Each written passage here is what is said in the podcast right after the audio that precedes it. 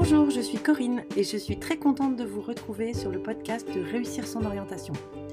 Durant les épisodes, je vais vous donner des conseils pratiques et concrets pour préparer votre orientation, prendre les bonnes décisions et ne pas vous tromper dans vos choix de formation. Alors si vous êtes parent et que vous voulez y voir plus clair pour aider vos enfants au collège, au lycée ou dans le supérieur, ou bien élève à la recherche d'informations, ce podcast est fait pour vous. Bonne écoute le sais sûrement, j'aime beaucoup les podcasts et en fait c'est un outil que j'utilise pour me former, pour apprendre plein de nouvelles choses. Et il y en a un que j'aime beaucoup et je l'écoute quasiment chaque semaine, c'est celui de Aline Bartoli, Je peux pas, j'ai business. Dans ce podcast, Aline, elle donne plein de conseils marketing et ces conseils, ils m'ont aidé en fait à structurer mon activité. Et Aline, il y a récemment, début de septembre, elle a créé un deuxième podcast sur un sujet beaucoup plus léger, le dating. Et ce podcast, je l'écoute de temps en temps parce qu'en fait, il me fait rire. Dans ce podcast, elle n'est pas toute seule, elle est avec un jeune homme qui s'appelle Brice. Et dans les épisodes, euh, Brice, parfois, il a fait des allusions à son parcours. Et là, je me suis dit que ça serait vraiment intéressant pour toi de découvrir des chemins qui ne sont pas forcément toujours les, les chemins traditionnels, chemin IUT, BTS, prépa. En fait, de sortir un peu des sentiers battus et donc, j'ai contacté Brice et je lui ai expliqué mon projet et il a gentiment accepté de répondre à mes questions aujourd'hui. Alors, euh, Brice, il est réunionnais. Il a fait son bac en France. Et donc, euh, il, a il a fait ensuite ses études au Canada. Et aujourd'hui, il habite toujours dans ce pays. Il habite à Montréal et tu vas voir qu'il a une vie très remplie. Parce que Brice, quand il n'est pas podcasteur euh, à côté d'Aline, en fait, il a plusieurs entreprises. Et hum, il y en a une en particulier qui m'a intéressée il a en fait un programme en ligne dans lequel il apprend à des salariés, mais aussi euh, à des jeunes, à des étudiants, à créer une activité en ligne, parce que lui aussi, il a appris à créer son activité tout seul. Et donc, je me suis dit que ça serait intéressant d'avoir son point de vue sur ce que l'école lui a apporté versus ce qu'il a appris tout seul en ligne et sur ce qui lui a donné en fait envie de créer ce programme. Donc, tu vois, c'est encore un épisode un peu différent on va regarder les études sous un autre angle et puis on va aussi s'intéresser de plus près à des mm, études, études, aux études au Canada et mm, voir un petit peu si peut-être tu pourrais pas commencer dès aujourd'hui à apprendre un métier. Allez, bonne écoute. Bonjour Brice. Euh, merci d'avoir accepté de me rencontrer ce matin en plus pour toi. Euh, comment ça va? Bah, merci beaucoup pour l'invitation. Ça va très très bien. Euh, il fait, euh, il fait une bonne température. On n'est pas encore dans l'hiver, donc je suis content à Montréal ici aujourd'hui. Ouais, parce que toi, tu es à Montréal aujourd'hui, c'est chouette. Donc, il est très tôt et pour moi, il est plutôt tard. alors, moi, je t'ai enfin, découvert sur les réseaux sociaux et j'ai trouvé que tu avais un ton hyper agréable à écouter, tu étais drôle. Et surtout, j'ai compris que tu avais un parcours un peu différent. Et en fait, comme on disait juste avant, euh, j'avais envie dans mes podcasts d'interviewer des gens qui n'avaient pas forcément le parcours classique euh, des élèves français parce qu'il y a plein d'élèves qui n'ont pas forcément besoin, envie d'avoir ce parcours-là. Donc, est-ce que tu peux nous, expliquer un peu qui tu es, puis justement quel est un peu ton parcours, euh, ton parcours à l'école? Alors, bah, du coup, je repars depuis le début. Mon nom est Brice Hubert. Donc, je suis né sur l'île de la Réunion, qui est donc un département euh, français dans l'océan Indien. Euh, je suis né en 98, donc je suis encore partie de la génération 90. C'est bon, je suis mmh. pas encore dans le 2000 à l'époque. Et euh, donc, j'ai étudié toute ma vie à la Réunion. J'ai passé ma vie là-bas. J'ai fait 17 ans de ma vie donc sur l'île. Et euh, j'ai suivi un cursus euh, normal. Hein. J'ai fait mon, ma maternelle, mon, mon, collège, mon lycée. Et c'est au lycée, en gros, que j'ai décidé de choisir la section S. Donc, euh, je suis allé, bah, à l'époque, je pense que ça a changé maintenant en France. Hein. Il n'y a plus les sections comme comme c'était avant. donc, à l'époque, c'était la section scientifique, où donc, on avait maths P, physique, chimie P, etc. Je j'étais pas très fort. Je t'avouerai que j'avais, j'ai eu 19 sur 20 au bac de français. Euh, par contre, j'ai eu euh, voilà, euh, toute l'année en mathématiques, j'avais 3 sur 20 de moyenne, donc je n'étais pas le plus, le plus efficace des bacs S, je te dirais. Et à l'époque, c'était en terminale S où les Québécois, donc qui est le Québec qui est une région du Canada, les Québécois en fait pour pouvoir augmenter l'immigration francophone au Canada sont venus faire le tour des lycées en France et ils sont venus en fait à la Réunion pour chercher des gens qui souhaiteraient venir au Canada pour étudier en français. Euh, et, donc, ils sont venus dans mon lycée et j'ai pu appliquer en fait à justement venir au euh, Canada et avoir une bourse de la région Réunion. Donc, j'ai eu une bourse de 23 000 euros, je pense, à l'époque, ah sur euh, trois ans pour en fait venir au Canada pour étudier en, français. Et donc, à La Réunion, cette, je ne sais plus s'il y a autant de demandes par année, mais il y avait quelque chose comme 700 demandes par an pour avoir accès euh, à, au Canada. Il n'y avait que 150 personnes qui étaient sélectionnées par année. Donc, j'ai eu la chance de pouvoir être sélectionné. C'est par dossier. C'est-à-dire que tu présentes euh, le pourquoi du comment tu veux y aller et puis ton dossier scolaire. Et j'avais la chance que le Québec, ce soit une province qui veut qu'on parle français. Et donc, même si j'avais euh, trois en maths toute l'année dans ma spécialité, avec mon 19 sur 20 en français au bac, ça s'est passé en fait. Donc, j'ai pu avoir accès justement au Canada. Euh, et, donc, été financé par, euh, par, le, par la région Réunion pour, euh, pour y aller. Et la seule condition, en fait, c'était que, en étant au Canada, il fallait que j'ai. Alors, au Canada, la notation, elle est en pourcentage. Donc, en gros, elle est. tu vas jusqu'à de 0 à 100% de réussite sur tes cours. Et pour pouvoir donc bénéficier de la bourse chaque mois et puis chaque année, etc., pendant que jusqu'à que mon diplôme se termine, qui était de 3 mhm. ans, il fallait que j'ai un 60% minimum de réussite dans chacun des cours. Donc, je pouvais pas, on n'avait pas le droit à l'échec.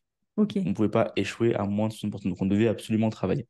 Et donc, j'ai étudié au Canada pendant trois ans, dans une ville qui était au nord de Montréal, à 9 heures de route au nord, une ville qui s'appelle euh, Matane. Donc, j'ai pas été, euh, j'ai commencé par le Québec euh, de la campagne. Je j'ai pas commencé par, le, par les grandes villes comme Québec ou Montréal.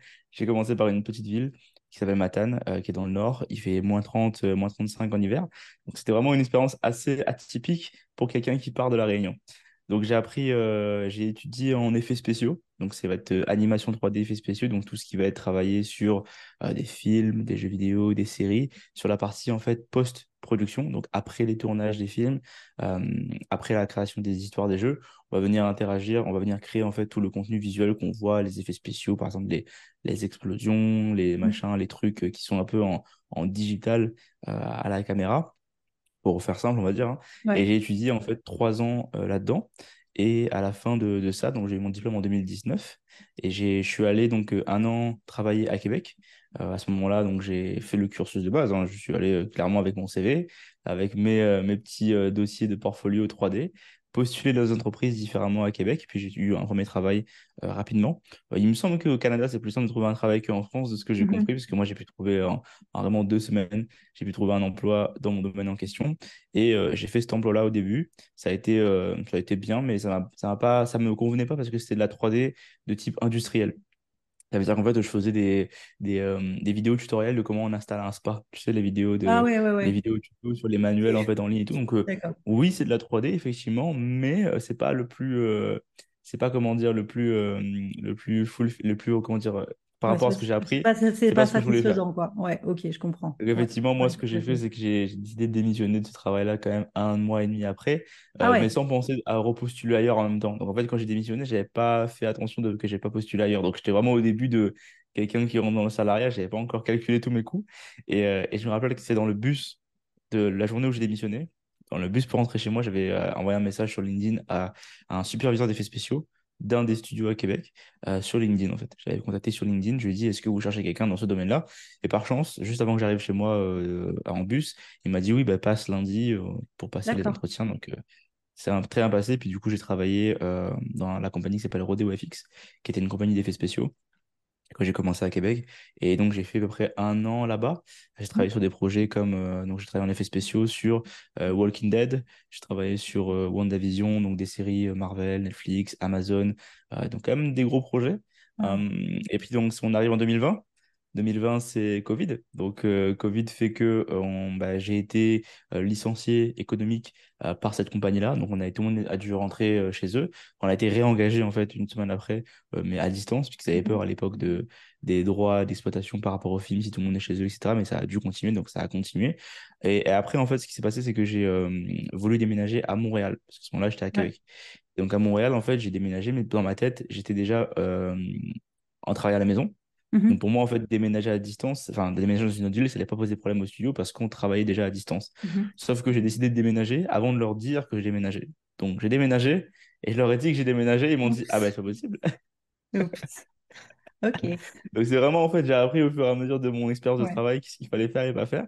Et effectivement, du coup, j'ai eu euh, une, voilà, un remerciement parce que du coup, j'étais plus disponible dans la ville alors qu'on n'allait pas du tout dans le studio. Hein. Physiquement, il n'y avait aucun contact, mais c'est juste parce que dans leur process, c'était pas encore clair. Et donc voilà, j'étais retrouvé, j'arrivais à Montréal sans, euh, sans emploi, on va dire euh, presque. Et un mois après, donc j'ai même technique, j'ai reparlé à quelqu'un sur LinkedIn dans un studio à Montréal et j'ai retrouvé un autre travail là-dedans. Et donc j'ai commencé euh, J'ai continué à travailler dans cet, dans cet emploi-là de 2021, de juin 2021 jusqu'à euh, bah, jusqu'à mai 2022. Mhm. Et, euh, et, en, et, en, cours de route, en fait, en décembre 2021, euh, en, 2000, en décembre 2020, non, 2020, je me trompe dans les dates, en fait, à force. Et en gros, en décembre, quelque part là-dedans, j'ai commencé à apprendre, en fait, du coup, le, le marketing sur Internet. Donc, c'est là où je me suis mis à fond sur YouTube pour apprendre plein, plein, plein, plein, plein d'informations. Et à partir de là, j'ai commencé à trouver mes premiers clients. Et mon premier client, je l'ai trouvé du coup en mars 2021. Euh, Donc, c'était 2021. Et euh, j'ai travaillé en fait en marketing en tant que euh, travailleur autonome. C'est, je pense que chez vous, c'est micro-entrepreneur. auto-entrepreneur. Voilà, ouais, auto-entrepreneur, ouais.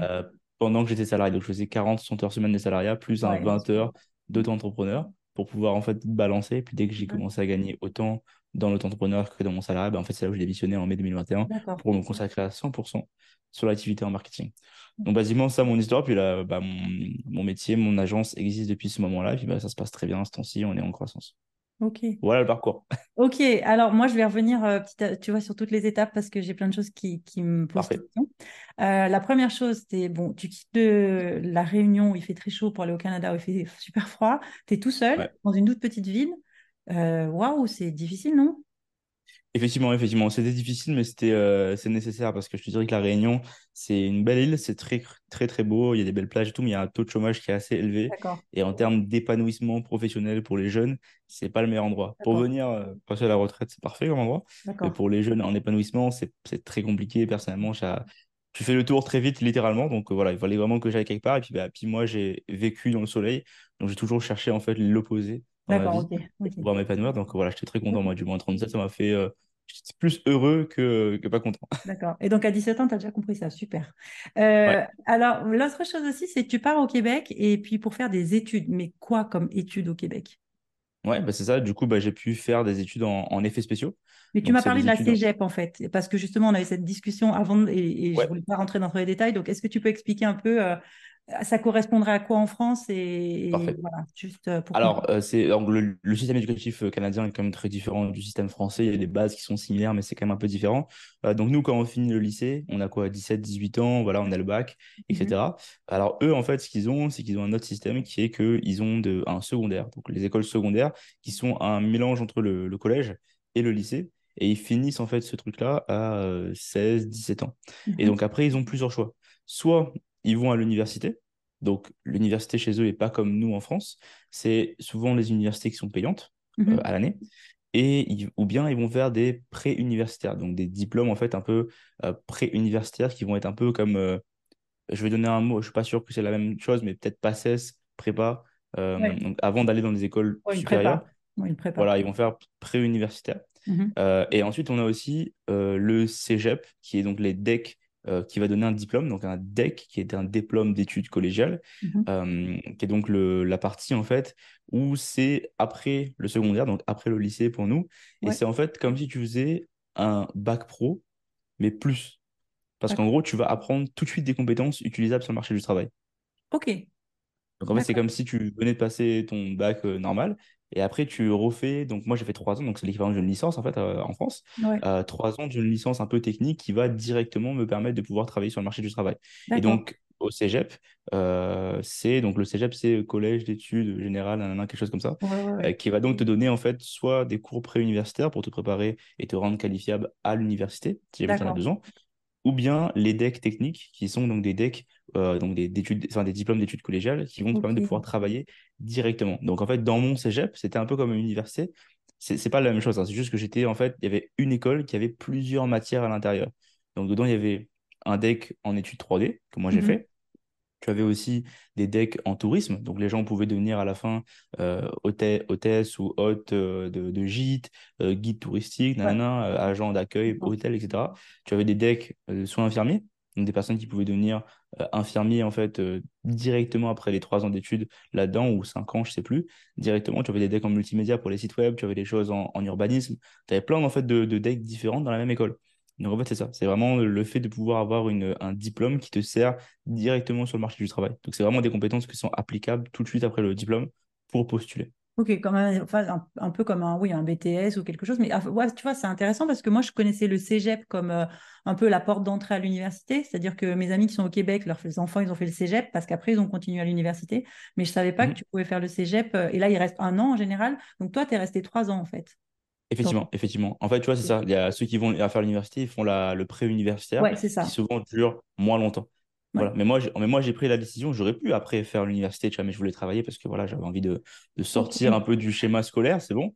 À, à l'âge où j'avais, il fallait, il fallait un peu que je sorte de là parce que je comptais pas faire médecin ni avocat, donc euh, il fallait bien que je sorte de ce système un jour. Donc effectivement, je me suis dit, bah, je vais faire un deck euh, de trois ans, donc pour avoir le diplôme technique d'études collégiales. Euh, effectivement, bah, j'ai pu faire ça. Et ça, tu... donc moi, je- donc c'est accessible pour des Français. C'est pas Oui. que réservé aux Canadiens. Sachant, sachant qu'en plus, la France a un- un- une entente, en fait. On a une entente avec le Canada Mhm. qui fait que euh, on va payer les frais euh, scolaires moins cher. Moi, Oui, mon, mon deck, euh, mon, mon cégep me coûtait seulement 300 dollars par an. Ça revenait à euh, 250 euros, 240 d'accord, euros par an. Ok. Donc, c'est pas cher Non, en termes d'investissement versus quelqu'un qui viendrait d'ailleurs, en fait, dans notre pays. En Europe ou en Asie, ou enfin, je sais pas, quelqu'un qui n'a pas Ouais, accords avec le Canada, euh, ça va lui coûter plusieurs milliers par année pour, pour être dans le cégep. Donc voilà, la. France a un accord avec le Canada et le Québec, surtout avec le Québec, parce que du coup, c'est des Français qui parlent français qui Ouais, arrivent dans les écoles. Et du coup, c'est parfait pour eux. Donc, ils ont mis en fait presque le même prix qu'un Québécois paierait pour, le, pour cette école-là, en fait.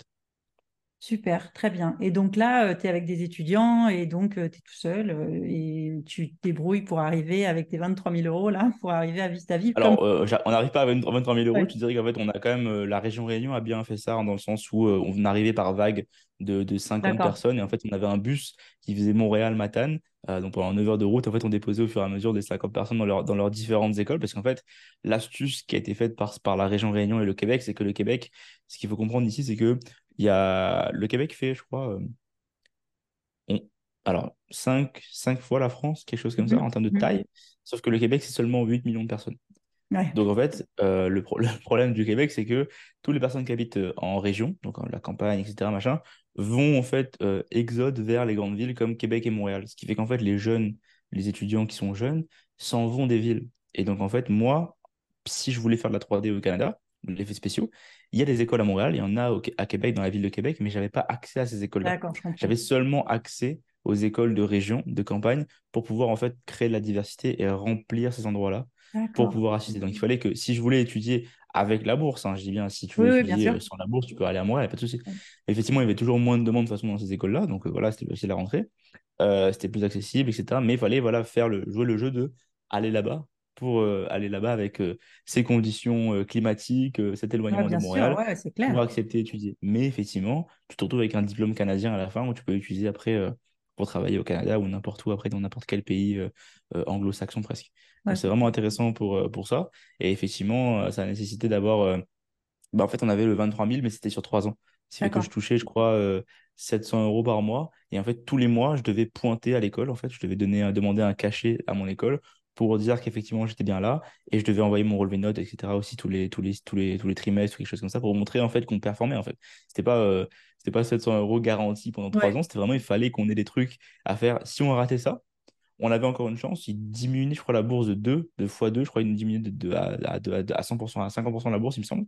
Et si on ratait trop de cours, bah, tu rentres chez toi, quoi. D'accord. c'est vraiment, euh, c'est vraiment comme ça, c'était vraiment euh, une bourse, mais sous condition, quoi. Et ce qui était Ouais. bien, hein. je, Ah critique bah pas, oui, c'était oui, très bien parce c'est que clair, c'est normal. bah, il t'envoie pour faire quelque chose, quoi. C'est pas pour te tourner les pouces, quoi. Non, mais ça, c'est sûr.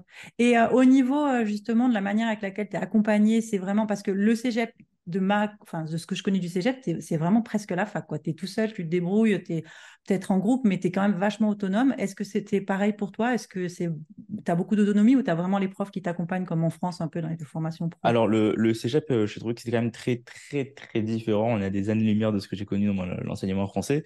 Il faut savoir, dans les écoles euh, canadiennes, en général, ben, les, les cégeps, personnellement, il y a, euh, les profs ont des bureaux. Mhm. Donc, c'est pas genre euh, la salle des profs, là, où il y a tout le monde ensemble. ah ouais. Les profs ont des bureaux, en fait. Et ils sont là, techniquement, toute la journée. Mhm. Donc, en fait, ils travaillent tout le... enfin, eux, pour eux, c'est leur métier, ils travaillent toute la journée. Donc, en fait, ils sont là pour aussi épauler les élèves tout au long de la journée. Donc, ils ont leur, ils ont leur, leur moment de cours, mais quand ils n'ont pas cours, ils sont dans leur bureau et ils sont en train de travailler sur des trucs. Et tu peux aussi venir leur poser des questions. Donc, nous, on avait une école, en fait, qui était très, très, très axée ouverture sur communication prof-élève. Donc, tu sais, au Canada, comme c'est beaucoup plus convivial, euh, il n'y a pas de vouvoiement avec les profs. C'est Ouais, souvent, ouais, en fait, du tutoiement avec les profs. Tu les appelles par leur prénom. Euh, les profs, ils sont là, ils te répondent. Ils sont là de 8h jusqu'à 18h, machin, etc. Donc, euh, Mm. tu peux leur poser des questions. Si mais vraiment n'importe quelle question, la connexion qui, a été, qui est très rapprochée entre les élèves et les profs fait que tu n'as pas peur de demander de l'aide, en fait. Et ils sont toujours en mode proactivement en train de te dire, viens demander de l'aide si tu sais pas un truc. Tu vois, c'est vraiment ça. ouais, ok. Et euh, les, les decks comme on avait nous, ça a été très axé sur, bah, personnellement, comme j'ai fait de la 3D, euh, comme on devait travailler après en studio, il fallait créer la- le, le modèle équipe. Donc on devait absolument avoir donc euh, considéré notre prof comme étant notre supérieur d'équipe à qui on Ah devait référer si on avait un problème. Et donc en fait, on avait ça. Et au niveau des decks, c'était aussi beaucoup, beaucoup, beaucoup de pratique. Euh, un peu de théorie, tu vois, par exemple, sur un, un bloc de 3 heures de cours, tu avais 40 minutes de théorie, puis après le reste, c'est pratique, pratique, pratique. Et en fait, bah, le prof, c'est là où il vient t'aider si tu as des problèmes pour euh, voilà, te donner euh, l'accompagnement nécessaire. Puis s'il voit que tout le monde a un problème similaire, bah, il va adapter le cours pour expliquer le problème à tout le monde. Et en fait, ils ont des, euh, ils ont des chaque mois ou chaque trois quatre semaines, tu as des tests en fait à passer euh, selon un sujet qu'on a appris. Mais il y a rarement du euh, recrachage. J'ai rarement fait du test en fait euh, théorique euh, avec ces personnes-là. Ça a souvent été en fait du test de logique et des réalisations en fait qui sont notées pour que tu, pour qu'ils voient que tu as compris quelque chose. Par exemple, je veux dire en 3D, c'était été de voilà, bah, vous avez appris théoriquement comment faire euh, une maison en 3D, bon bah faites une maison maintenant, tu vois. d'accord, ok, Ça, ça- ça- ok. ça a été ça, tu vois, par exemple. Ouais. Donc après, quand tu sors sur euh, le marché du travail, tu, tu sais vraiment faire ton job, quoi. Ok. Bah, tu arrives avec euh, des exemples, des pièces de Ouais. portfolio à montrer. Oui, ah oui, bien sûr, Par exemple, les gens, et tu as beaucoup de stages aussi. Bah, nous, en 3 on n'a pas eu beaucoup de stages, mais je sais que j'ai des amis à moi qui étaient en deck de tourisme, par exemple. Bah, ils allaient, ils devaient aller euh, euh, être hôtes ou hôtesses dans des, dans des, dans des endroits, des hôtels, des restaurants, des gîtes, des clubs de, de, de, de jet ski ou de, Ouais, motoneige, etc. Tu vois, pour avoir cette expérience-là à mettre sur leur CV, en fait. Et donc, c'est vraiment très axé sur ça. Il y a toujours un, un- un- une implication pour motiver les gens à aller, en fait, passer des, euh, des choses de type professionnel, tu vois. ok. Et toi, après, quand tu t'es dit, ouais, j'ai envie de faire autre chose, euh, tu m'as dit, je me suis formée en marketing, et là, t'as pas voulu retourner à l'école. Tu as fait ça tout seul. En fait, je me suis dit, bon, par rapport à l'âge que j'avais, euh, ça commençait à faire. J'avais euh, j'avais j'avais 17 ans, j'avais 18 ans en 2016, donc ça fait que oui, il fallait que trois ans plus tard, ça fait euh, ouais, 20, euh, 20 ans, 21 ans. Je me suis dit, l'école c'est bien, mais ça commence à me voilà, comme Ouais, passer au-dessus de. Voilà, je commence à en ouais, avoir marre de, de- d'être assis quelque part à écouter quelqu'un parler pour ne pas faire de. Enfin, pour. ouais. Voilà, à un moment donné, il faut gagner de l'argent, quoi. Je, je suis d'accord que c'est bien beau de, de, de machin. Puis ça faisait déjà un an et demi, deux ans que j'étais en train de travailler. Donc repartir à l'école, pour moi, personnellement, c'était pas une solution euh, qui m'attirait beaucoup. Donc vraiment, j'ai décidé de plutôt aller apprendre en fait euh, sur Internet directement parce que je suis euh, un enfant qui est né avec Internet. Donc Ouais, forcément, j'ai j'ai plus de facilité là-dessus, mais je pense que les auditeurs qui t'écoutent mais au niveau de l'audience sont des mêmes catégories que moi. absolument. Et donc, je suis né à cette époque-là où on a beaucoup plus de facilité à apprendre des choses grâce à un écran. Donc, je me suis dit, tiens, euh, pourquoi je n'irais pas apprendre des choses sur Internet directement et les mettre en application? Et donc, euh, en le faisant, euh, pas besoin de, pas besoin de, de diplôme scolaire ni quoi que ce soit. Il faut juste en fait apprendre la théorie.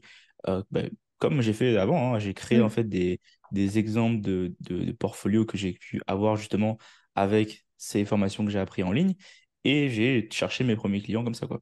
Et il n'y a personne qui t'a dit, euh, il est où ton MBA, il est où ton master, euh, tes clients, ils... Non, non, non, non, parce qu'en fait, dans, dans des domaines comme ça, par exemple pour le marketing, tu vois, j'aurais pas appris euh, comment devenir médecin sur, euh, sur YouTube, par exemple, tu vois. Mais tu vois, des, des, des métiers, en fait, qui ne nécessitent pas d'avoir de, de diplôme, et on pourrait croire hein, que le marketing aurait besoin de diplôme, mais pas, pas du tout, en fait. Et ça dépend à qui tu ça dépend, pardon, à qui tu t'adresses, tu vois. Ouais. Si tu vas travailler d'un matin chez Airbus en marketing, ils vont te demander un diplôme. Mhm. Ouais. Ils vont te demander un diplôme ou de l'expérience. Mais comme moi, j'ai commencé avec, euh, voilà, bah, je travaillais en marketing pour euh, euh, des garagistes, des gens qui faisaient du béton, euh, des, des gîtes, etc. Eux, ils n'ont pas besoin de diplôme, ils ont juste besoin de savoir est-ce que tu sais faire ce que tu dis? Tu proposes, bah, voilà, une des techniques, tu proposes un peu de une semaine d'essai gratuit ou deux semaines d'essai gratuit. Tout le monde est content, il voit les compétences, et basta. hein. Il n'y a personne qui m'a demandé de diplôme, personnellement. Mais tu avais quand même au départ une base technique hyper solide aussi. T'aurais- pardon. Bah, de, de, par ta formation au cégep, tu savais quand même faire des choses aussi concrètes et finalement le marketing. Alors ça n'a pas servi, hein. la formation 3D ah ouais? n'a pas servi du tout à ça parce qu'en fait moi je faisais la 3D en fait euh, à la base. Ouais, mais tu t'en sers, pas en marketing de, ta, de tes connaissances Non, parce qu'en marketing c'est beaucoup plus du textuel, euh, des images, euh, donc des, du, de la photo, etc., du texte, de la vidéo. Donc je dirais que l'enseignement 3D n'a pas été utile. D'accord, ok.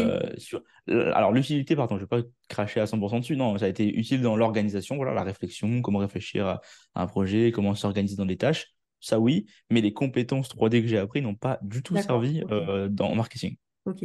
Mais tu n'aurais peut-être pas pu faire du marketing sur YouTube à 17 ans à la sortie de ton bac, quoi. Ça non, effectivement, non. Il aurait fait, non, non, j'étais pas là-dedans. moi, j'étais très, euh, très cinéma, 3D, effets spéciaux. Euh, marketing, c'était pas encore dans ma tête là-dedans. Moi, j'ai, je prenais la 3D pour faire de la pub aussi, mais c'était pas, c'est pas du tout le même domaine. Quoi. Pas, ça n'a rien à voir parce que tu deviens presque chef d'entreprise après. Donc, Mais ma question, c'est aussi, est-ce que tu crois que cette formation un peu en autodidacte, enfin pour toi, elle aurait été, elle aurait eu la même valeur si tu l'avais fait tout de suite après le lycée, ou quand même le fait d'avoir, d'être passé par un système un peu plus cadré, ça t'a aussi quand même, comme tu dis, apporté, et c'était bien de l'avoir plus tard, quoi? Euh, bah, je dirais que à refaire, j'aurais quand même appris des compétences plus tôt. Maintenant, effectivement, je pense que passer par la case salariat, ça m'a permis de pouvoir me dire que, OK, c'est nécessaire de me sortir de là. D'accord, OK. Euh, voilà, si j'aurais été, si j'étais pas passé par le salariat, j'aurais été juste étudiant scolaire, voilà, lycée. J'aurais appris quelque chose, mais j'aurais pas compris l'urgence de pourquoi je devais sortir d'ici. Et, euh, et j'aurais pas eu cette, ce rush, en fait, de, du pourquoi et du comment, D'accord, ok. Donc, j'étais quand même ça a été bénéfique à mon histoire d'être passé par la case salariale, d'avoir eu les licenciements, d'avoir eu des problèmes. Voilà, le Covid, personne ne s'attendait au Covid. Et puis, ben, tu te prends des licenciements économiques, euh, voilà, tu te rends pas compte de pourquoi tu es licencié. Mais... Donc, c'est quelque chose qui arrive, bah, c'est pas, pas classique, quoi. Donc, tu, prends ça dans, la tronche, tu dis, bah, écoute, il faut se sortir de là, quoi. je mmh. dirais que les, que les passages scolaires et puis les, le, salariat m'a beaucoup servi. Maintenant, à refaire, je pense que j'aurais quand même appris des compétences beaucoup plus tôt. J'aurais commencé à bâtir des pièces de portfolio beaucoup plus tôt. Et au moins, même à côté de mes études, bah, faire un 500 ou un 1000 dollars de plus, ça aurait été non mmh. négligeable. Sans forcément transiter à 100%, parce qu'un étudiant peut très bien faire euh, community manager ou média buyer à côté de ses études. Voilà, on n'a pas non plus tant de choses que ça à faire, faut, faut pas se mentir. Hein. Moi, je sais très bien, j'étais étudiant, euh, on a des devoirs à faire, c'est bon, tu vois, et on a largement le temps nécessaire pour développer des compétences. Et c'est ça, là, par contre, c'est un point super important, c'est que justement, quand on est étudiant, c'est le meilleur moment pour apprendre des choses. Parce que moi, je te disais avant, le, avant qu'on commence, c'est que bah, j'étais salarié pendant, euh, je faisais 40, 60 heures semaine parce qu'on avait des overtime euh, en effet spéciaux parce qu'on devait sortir des projets rapidement. Euh, bah, j'ai dû travailler un 20 heures de plus pour mon activité à côté. Donc, tu sais, je me trouvais des semaines à 80 heures, tu vois. Mais parce que, en fait, si j'avais appris ces compétences-là au lycée ou avant, parce que j'avais du temps, parce que mes seules contraintes dans la vie, c'était d'aller en cours, euh, j'avais pas, pas vraiment de loyer à payer, voilà, j'avais mes parents, ou bien bah, j'avais un petit loyer parce que c'était étudiant si mes seules contraintes, c'est aller sur YouTube, apprendre des compétences et trouver des clients parce que j'ai le temps, euh, la vie aurait été belle hein, à ce moment-là. J'aurais pu, même si j'aurais eu un 500 de plus par mois, en tant qu'étudiant, c'est non négligeable. Hein. Et ça, c'est très facile à trouver pour n'importe quel étudiant qui est dans n'importe quelle ville. Trouver un client, bah, dans mon exemple, hein, pour gérer les réseaux sociaux d'une entreprise, ça se fait extrêmement facilement. Donc vraiment, je vois pas. Euh, pour moi, c'est quelque chose que j'aurais fait plus tôt. J'aurais peut-être pas fait mon métier directement de ça, mais j'aurais eu une activité à côté, j'aurais fait un peu d'argent et puis ça aurait beaucoup plus été beaucoup plus pratique pour rentrer sur le marché du travail après. Ouais, donc en fait, ce que tu dis, c'est que quand tu es à l'école, c'est très bien de commencer par l'école, mais en tous les cas, peut-être pas attendre que l'école t'apprenne tout et profiter du temps que tu as, parce que je suis d'accord avec toi, du temps quand tu es étudiant, tu en as, pour pouvoir euh, finalement, euh, si tu dis, bah, même je fais des, des études de marketing, bah, j'en fais quoi, et j'en fais pour de vrai, je me fais payer des clients. Comme ça, après, bah, j'ai quelque chose à montrer. Et, euh, et, donc, je dis pas que j'ai eu un diplôme de marketing, mais je suis marketeur parce que j'en fais et j'ai des clients. quoi. Donc, c'est ça, c'est ça. Et en fait, c'est vraiment la, la force d'utilisation de ces compétences. Et ça peut être du marketing, ça peut être n'importe quoi. Hein. Tu fais de la photo avec ton téléphone, ça, tu fais de la vidéo, tu fais de n'importe quoi de technique euh, qui peut être intéressant et qui résout un problème pour une boîte, par exemple, dans laquelle tu peux être payé. Bah forcément, en fait, si tu peux montrer des exemples de ce que tu fais, tu le fais pendant que tu le fais, c'est intéressant. Moi, je connais beaucoup trop d'étudiants qui euh, se reposent sur un bout de papier qui est leur diplôme. Mais oui, mais oui, mais trop, exactement. Et après, surtout, toi, tu sais que si tu as fait du marketing et que tu n'as pas aimé, euh, et ben, tu feras plus du marketing après. Plutôt que de postuler pour un job de marketing parce que tu en as fait en cours, euh, tu l'as testé en vrai, tu te rends compte que ça ne te plaît pas, bah, tu retestes autre chose et puis au moins tu, sais et ça te donne. Euh, ok, ok. Est-ce que toi, tu vois aujourd'hui quand même, en étant à ton compte, enfin, auto-entrepreneur, micro-entrepreneur ou entrepreneur en tous les cas, que des avantages aujourd'hui ou est-ce qu'il y a quand même des inconvénients à ton métier? Euh, bah, en termes d'avantages, effectivement, c'est sûr que tu as une plus grande liberté d'action. Euh, tu as une plus grande. Voilà, tu, tu fais mes, mes journées, je fais ce que je veux. hein. C'est- Si là, je travaille, là, on est dimanche, je travaille, mais ça se peut que mardi prochain, je ne travaille pas. tu. Ouais, C'est vraiment, tu as une plus grande flexibilité. Euh, t'es pas contraint par un patron. Vraiment, tu pas de contrainte de personne peut te dire quand est-ce que tu pars en vacances. Euh, le, je pense que le plus grand. Les deux plus grands trucs, c'est la liberté. Vraiment, tu peux aller où tu veux, quand tu veux, faire ce que tu veux. Et la deuxième liberté, c'est le contrôle de ton salaire tu es en contrôle total de tes revenus. C'est pas, c'est pas quelqu'un d'autre qui va virtuellement décider de euh, est-ce que tu gagnes plus ou moins d'argent, tu vois. C'est les deux plus grands points pour moi, c'est vraiment important. Maintenant, des avantages, forcément, responsabilité. Euh, va falloir. Euh, t'es- t'as pas de salaire garanti. ouais, Ça, c'est un point important. Euh, le salaire n'est pas garanti, donc ça va dépendre de tes compétences. C'est pas sur un contrat avec, voilà, etc., machin. Donc, c'est, ça, le, salaire, le salaire va dépendre des responsabilités que tu mets en face. Après, moi, je trouve que c'est bien. Donc, c'est un désavantage, on va dire. Aussi, bah, je trouve qu'un un- un entrepreneur va travailler beaucoup plus qu'un salarié, mais en fait, la charge de travail va être, selon moi, inférieure, dans le sens où tu vas faire beaucoup plus d'actions, mais comme je travaille pour toi, ouais, mentalement, ça fait moins d'impact, on va dire. Donc, je te dirais que c'est, c'est un désavantage, avantage, dans le sens où tu travailles plus, je te dirais. Euh, bah, tu dois faire ta, ta petite comptabilité toi-même, tu sais, des trucs ouais, comme ça qui sont pas des, des tâches un peu fun. ouais, Euh, aussi, au niveau des avantages, c'est que souvent, tu vas beaucoup te remettre en question. Il y a beaucoup, beaucoup de remises en question quand tu es indépendant sur euh, est-ce que tu es motivé par ce que tu fais, est-ce que tu as envie de faire ça de toute ta vie ou quoi, tu vois? Euh, donc ça, c'est un désavantage, on va dire. Euh, autre désavantage, c'est que bah, tu es beaucoup seul, pas, pas beaucoup de collègues, pas beaucoup de collègues, etc., à qui parler, mais bon, ça dépend des profils de chacun. Il y en a qui aiment ouais, bien être seul. hein. ouais, Euh, voilà. Euh, donc effectivement, ça joue aussi sur le, le- les relations perso. Tu, tu rencontres moins de monde hein, si tu passes ta vie chez toi. Donc euh, voilà. Donc ça, bah, après, il faut dynamiser. Mais bon, en tout cas, en termes de désavantages, il y a ça. Euh, après, aussi, en termes de désavantages, je te dirais que plus dans la façon perso, tu vas avoir une déconnexion avec les gens en fait, que tu connais parce que eux sont salariés, tu ouais, l'es plus. En fait, et du coup, là, il y a mhm, une déconnexion dans la vie réelle qui fait que les, les, les fois, les, les discussions sont pas les mêmes, tu vois. Euh, t'as pas de retraite, bah, dépendamment du, du, du, du- statut que tu vas prendre. Euh, moi, en- au Canada, le système est un peu différent, donc effectivement, j'ai pas le même type de retraite que des gens qui vont être en France, etc. Et puis tu vas te cotiser pour toi, en fait. Donc il faut que tu sois garant de ton avenir. ouais, C'est- En fait, c'est vraiment, en fait, moi, ce que j'aime bien aussi, l'avantage du, du- de l'entrepreneuriat, c'est qu'en fait, tu es 100% en contrôle de ta personne. ouais. Ce qui, toi, en que fait, ce toi, t'aimes bien, personne d'autre décider, en fait, qu'est-ce vas devenir, tu vois. Ouais, mais ce que toi t'aimes bien, c'est ce qui peut faire peur aux gens, quoi. C'est-à-dire, en fait, euh, j'ai pas de retraite, j'ai pas d'assurance santé, etc. Mais en fait, finalement, si, tu as juste besoin de le mettre de côté. Mais toi, c'est personne qui va te le prendre, c'est à toi de le faire, c'est à toi, euh, C'est ça.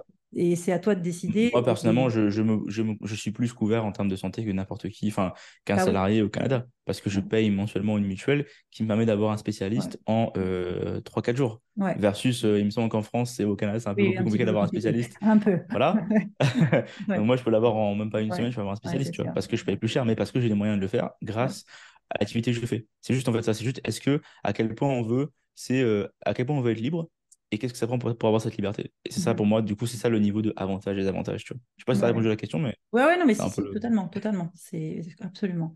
Et euh, c'est juste parce que ouais, toi, toi aussi, euh, comme tu crois quand même pas mal à l'éducation euh, dans ton entreprise, tu as, même, pour rebondir sur ce qu'on disait avant, euh, toi, tu as créé même des programmes pour les jeunes pour que justement ils puissent se former tout Ouais, seuls.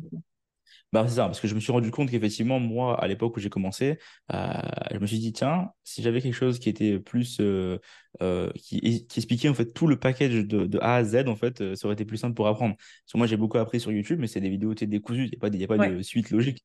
Donc, tu apprends les vidéos un peu décousues, c'est pratique, c'est cool. J'ai appris beaucoup, beaucoup, beaucoup en anglais. Du coup, je parle anglais, je comprends l'anglais, donc j'ai appris beaucoup de ressources en anglais. Parce que là, la France a peu de ressources euh, en ligne par rapport à ça pour, Mm. des- pour avoir des choses qui soient concrètes. Et je me suis dit, tiens, et si je crée voilà, bah, un programme qui explique comment moi j'ai fait pour arriver à faire ces résultats et au moins en fait générer mes premiers revenus en ligne en fait, mais en français. Donc j'ai décidé de le faire en Mhm. français. Donc je me suis dit, bah, je vais le mettre en ligne. On va faire en sorte que les gens bah, nous payent pour qu'on leur explique ça. Et c'est pas juste un programme vidéo en fait. C'est pas juste euh, on a fait des vidéos préenregistrées et puis voilà, basta, vous le regardez, courage. On a vraiment fait un programme d'accompagnement pour être sûr que les gens puissent venir avec leurs questions toutes les semaines euh, sur comment on trouve des clients, comment on se déclare, comment on fait ci, comment on fait ça, Ouais. pour justement faire créer de l'engagement en fait au niveau de, au niveau des audiences, pour, enfin au niveau de, au niveau des clients, pardon, pour qu'ils puissent en fait être sûrs d'être accompagnés dans ce processus-là. Et dans, dans nos clients, on a beaucoup de gens qui sont étudiants.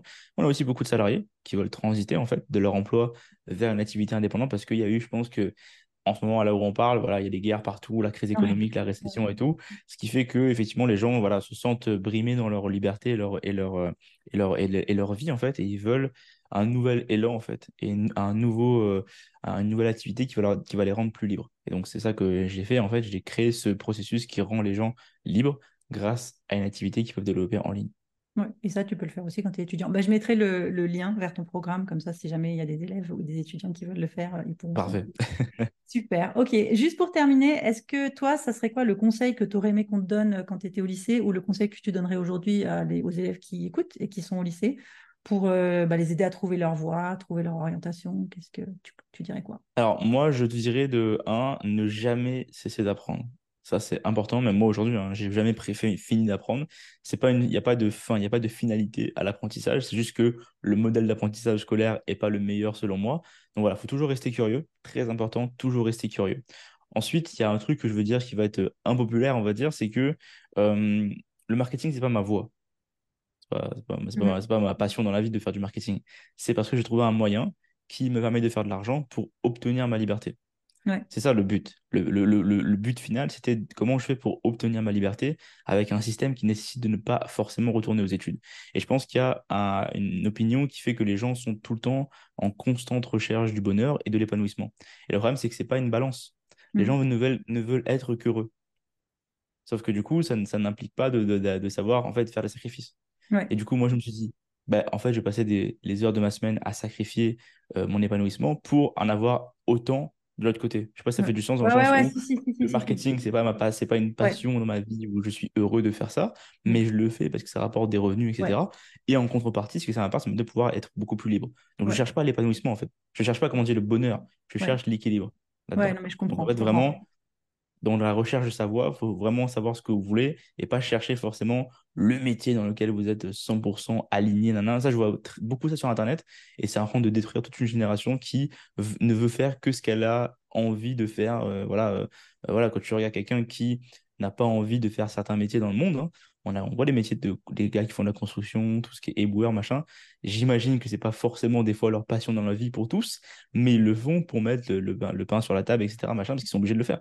Et donc, on a la chance de pouvoir nous choisir une activité qui est pas trop euh, pire, voilà, mais qui n'est pas forcément euh, là pour nous rendre heureux, heureux euh, comme des fous furieux où on est en extase de- devant, Ouais. mais qui va nous donner en fait l'équilibre nécessaire pour Ouais. pouvoir vivre une vie plus confortable. C'est vraiment un message que j'aimerais passer pour tout Ouais, le monde. ouais, ça. Je vois tout le monde parler de chercher sa voie comme si c'était euh, une fin en soi, euh, de trouver le travail qui les rend heureux, quoi. Ouais, et qu'en fait, tu peux aussi trouver, euh, avoir un mode de vie dans lequel tu es bien, sans forcément avoir le travail euh, forcément le plus euh, éclatant, mais parce que ça va, comme tu dis, ton, travail va pouvoir te donner euh, de la liberté. Donc peut-être que Mhm. tu auras un travail qui sera peut-être moins ce que tu veux, mais tu auras beaucoup de liberté. Ou au contraire, il y en a qui vont peut-être trouver un travail forcément qui va être super, super et avoir moins... Enfin, en tous les cas, tu vas être obligé de faire des, des compromis. Et, euh, et puis c'est OK. Et puis c'est aussi OK de ne pas avoir de passion quand tu as 17 ans. Et puis Oui, que c'est ta passion, elle va arriver. Et puis ça sera, tu vas la découvrir au fur et à mesure. Et si déjà tu fais des, des choses qui te plaisent un petit peu et puis tu, tu suis ton intuition, au final, tu finiras par arriver à trouver quelque chose. Quoi. Moi, moi, la, moi, la passion, c'est d'être libre. hein. Ma passion, c'est d'être libre et de ça. voyager et de faire ce que je veux. Voilà. Bah, non, c'est quoi le véhicule le plus rapide pour y arriver? Voilà. J'ai Voilà. pas, besoin que le véhicule soit ma passion. Ah, Ça, c'est très important parce qu'en plus, alors ça, c'est un point que je veux rajouter, c'est qu'effectivement, les effets spéciaux étaient ma passion. Et du coup, en fait, en faisant le travail, ça m'a juste dégoûté des effets. Ah ouais, ouais, ouais, c'est vrai, hein, en ça. faisant la chose qui te passionne, vu que tu as des clients et des contraintes, ça te dégoûte en fait. Donc, autant trouver un truc dans lequel tu n'es pas passionné pour ne jamais être dégoûté. Comme ça, au moins, tu focuses sur ce que tu as envie de faire. Et du coup, bah, maintenant, l'opportunité que ça m'a permis de pouvoir faire, de voyager et tout, bah, c'est ça qui me passionne, tu vois. ouais. Et j'ai la passion maintenant de plus entreprendre que le sujet dans lequel j'entreprends, quoi. Mais ça, tu avais voilà. peut-être besoin de passer par les études de, de- de- de- dans les effets spéciaux Ouais, et le job pour pouvoir le savoir. Tu ne pouvais pas le deviner avant. Donc, effectivement, euh, effectivement, c'est comme ça que tu apprends aussi, quoi. Et c'est comme ça que tu apprends à te connaître. Eh ben, écoute, super. Merci beaucoup pour tous ces bons conseils. Et puis, euh, c'est chouette d'avoir un point de vue un peu différent aussi et, et puis euh, de donner peut-être envie à d'autres, à des élèves de, qui, ouais, de, venir au Canada et puis d'entreprendre. Moi, j'adore ça. Donc, je serais, je- ça Bah, serait j'aime- j'aimerais que beaucoup plus de monde entreprennent parce que oui, voilà, la force économique d'un pays, c'est que si beaucoup de gens oui. entreprennent, entreprennent pardon, bah, ça permettre de créer des emplois et on pourra sortir un peu de cette crise. Mais ouais, c'est ça. Et comme tu dis, pas forcément obligé d'être que entrepreneur. On peut faire deux choses à la fois et c'est aussi une bonne idée. Très bien. Effectivement, effectivement. Ok. Eh ben, écoute, merci beaucoup. Je mets le nom de ton entreprise, mais surtout le nom de ton programme en ligne qui peut peut-être intéresser des élèves et des étudiants. Je mets tout dans les notes de l'épisode. Et puis, euh, écoute, euh, et puis toi, donc si on veut te retrouver, si on veut te suivre, on, on peut te suivre où? Alors, on peut me suivre euh, sur YouTube, sur Instagram. Bah, je t'enverrai les liens. hein. Pour, Ouais. pour les étudiants, ce sera plus le Brice Reborn. Sur Instagram et sur YouTube, c'est la même chose. On sort aussi beaucoup de contenu gratuit justement pour expliquer aux gens comment lancer ces activités-là. Donc euh, voilà, ce serait sur Instagram et sur YouTube. Merci beaucoup et à bientôt. Merci à toi, salut. Au revoir. Alors, j'espère que cet épisode un peu différent t'a plu. Je pense que tu as pu entendre que moi, j'ai pris beaucoup de plaisir à discuter avec Brice parce qu'en fait, je partage euh, ses idées. J'aime beaucoup l'entrepreneuriat et je pense qu'on a énormément à apprendre en étant entrepreneur. Il y a cinq points que j'aimerais euh, repréciser ici parce qu'ils ont vraiment attiré mon attention. La première chose, c'est que euh, ce qui m'a marqué, c'est que Brice, même s'il avait 17 ou 18 ans, il a très vite compris que la bourse pour le Canada, c'était une, excellente opportunité. Alors, il habite l'île de la Réunion, c'est une île hyper confortable où il fait beau, euh, mais il a bien compris que le taux de chômage était important et qu'il risquait de tourner en rond et peut-être d'avoir moins d'opportunités s'il restait sur son île. Et donc, il a saisi cette opportunité de bourse. Et même s'il n'en a pas parlé, j'imagine que les premiers jours au fin fond du Québec, dans une petite ville tout seul, ça n'a pas forcément été évident. Mais pourtant, il a sûrement toléré l'inconfort parce qu'il euh, est resté. Et donc aujourd'hui, euh, ce- cette prise de risque, finalement, ça lui a permis d'avoir une vie qu'il n'aurait sûrement pas eue s'il était resté euh, sur l'île de la Réunion. La deuxième chose, c'est que moi, bah, j'ai découvert un parcours que je connaissais pas du tout. Euh, je connaissais les cégeps comme établissement de formation préuniversitaire. Je savais qu'on pouvait commencer par le cégep av- avant d'aller à la fac. Par contre, je ne connaissais pas les formations DEC, c'est-à-dire les diplômes d'études collégiales. Alors, j'ai regardé un petit peu plus et en effet, c'est l'équivalent d'un BTS ou plutôt d'un IUT aujourd'hui. Et il y, a y a pas mal de formations qui peuvent être euh, intéressantes.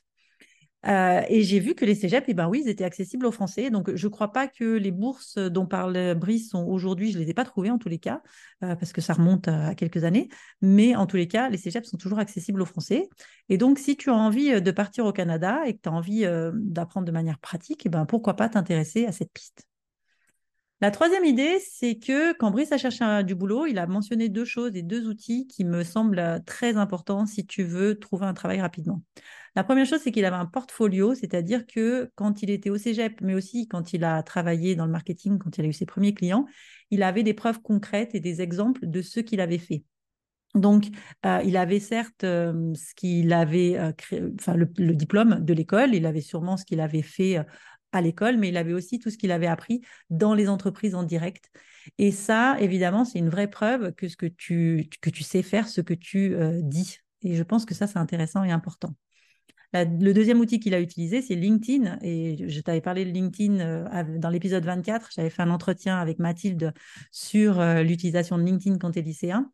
Et ce qui est intéressant, c'est qu'il n'a pas répondu à des annonces dans LinkedIn, mais il est allé euh, entamer une conversation avec quelqu'un sur LinkedIn, preuve que son réseau, il l'avait euh, entretenu et que le jour où il en avait besoin, ben, il a su tout de suite euh, à qui s'adresser.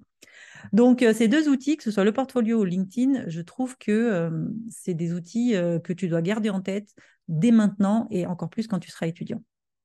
Alors, Brice, il nous a aussi donné les avantages et les inconvénients de l'entrepreneuriat. Pour lui, en tous les cas. Donc, évidemment, son plus gros avantage pour lui, c'est, et c'est sa motivation, parce que c'est sa valeur première, c'est la liberté. Parce qu'il aime euh, contrôler son salaire, il aime contrôler son parcours, euh, son temps. Et évidemment, tout ça lui est donné par l'entrepreneuriat. Par contre, euh, forcément, le salaire n'est pas garanti. il est, il a parfois l'impression d'être un peu tout seul, un peu déconnecté avec son entourage. Pour autant, j'ai pas l'impression qu'il abandonnerait l'entrepreneuriat euh, pour rien au monde aujourd'hui parce que ça correspond en tous les cas à, ce qu'il aime et ce qu'il a envie de, faire.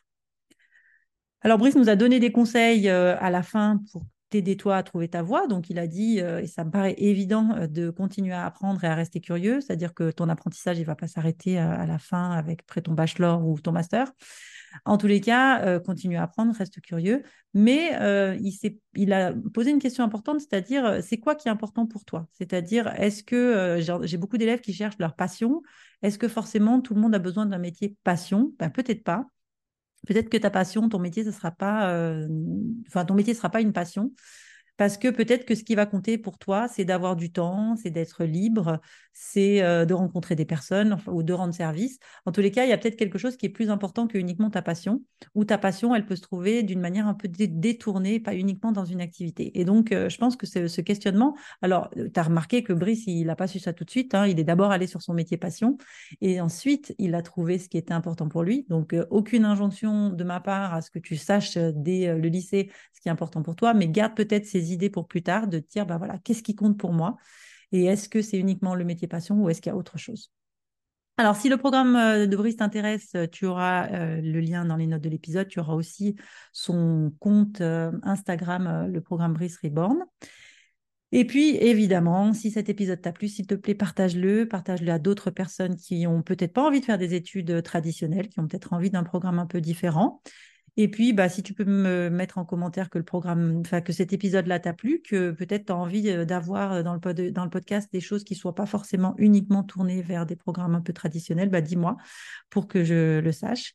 Et puis, oui, comme d'habitude, mets-moi des étoiles, des commentaires, ça aide à faire connaître le podcast et puis ça me fait plaisir. Si tu as besoin d'informations un peu plus traditionnelles sur l'orientation, euh, bah, va sur mon site internet, corineholroyd.com. Là aussi, les notes, euh, le site sera dans les notes de l'épisode.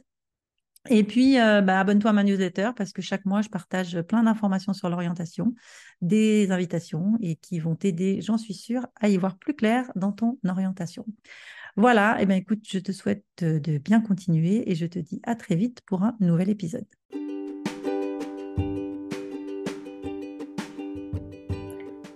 Voilà, j'espère que cet épisode vous a plu. N'hésitez pas à le partager et à vous abonner à ma newsletter où une fois par mois, je partage des informations sur l'orientation et je vous invite à des ateliers gratuits avec des thèmes très utiles pour vos enfants. À bientôt!